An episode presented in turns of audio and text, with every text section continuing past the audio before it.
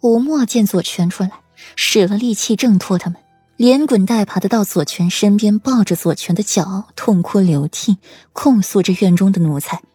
左权面色一冷，眼里尽是寒霜，竟直接一脚踹开了吴墨，眸子极冷的敲着他：“妾是吴墨，因害你出嫁，心中不舍，一病不起，就此香消玉殒。”红艳艳的薄唇一张一合的，决定了胡墨的生死。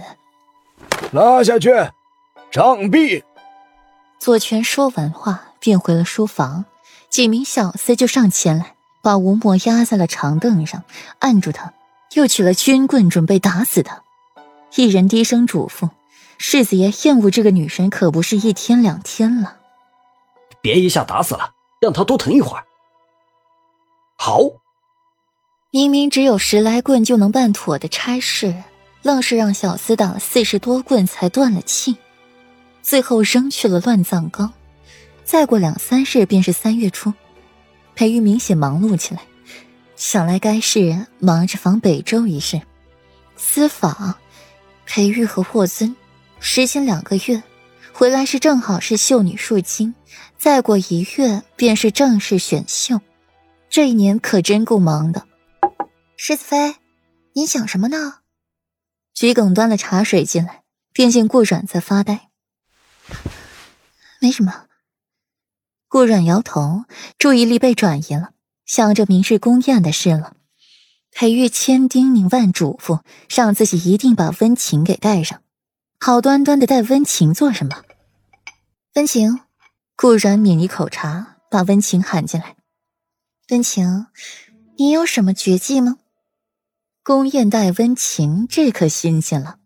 温情欢天喜地的进来，听到顾阮这么问，自己也有些懵。世子妃，奴婢会神经大条，算不算绝技啊？顾阮心想，神经确实大条。桔梗心想，这丫头是怎么活这么大的？温情原名莫青，会武。裴玉人未至，声先到。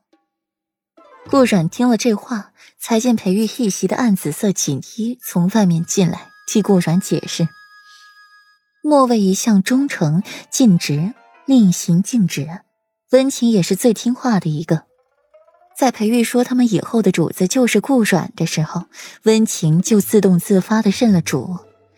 莫卫会武，顾阮重新打量了一下温情，伺候自己这么长时间，居然连他会武功都瞧不出来，藏得很深吗？温情看不出来吗？一个软萌可爱的小丫鬟，竟然是武功卓越的莫妃。莫字辈，可见其身份尊崇，还是主子身边的亲信，最亲近的暗卫。耶，世子妃过奖。温情笑眯眯的拂一礼，眼睛一如既往的清澈干净，看不见一丝杂质。菊梗姐姐，我们是不是还要去打扫院子？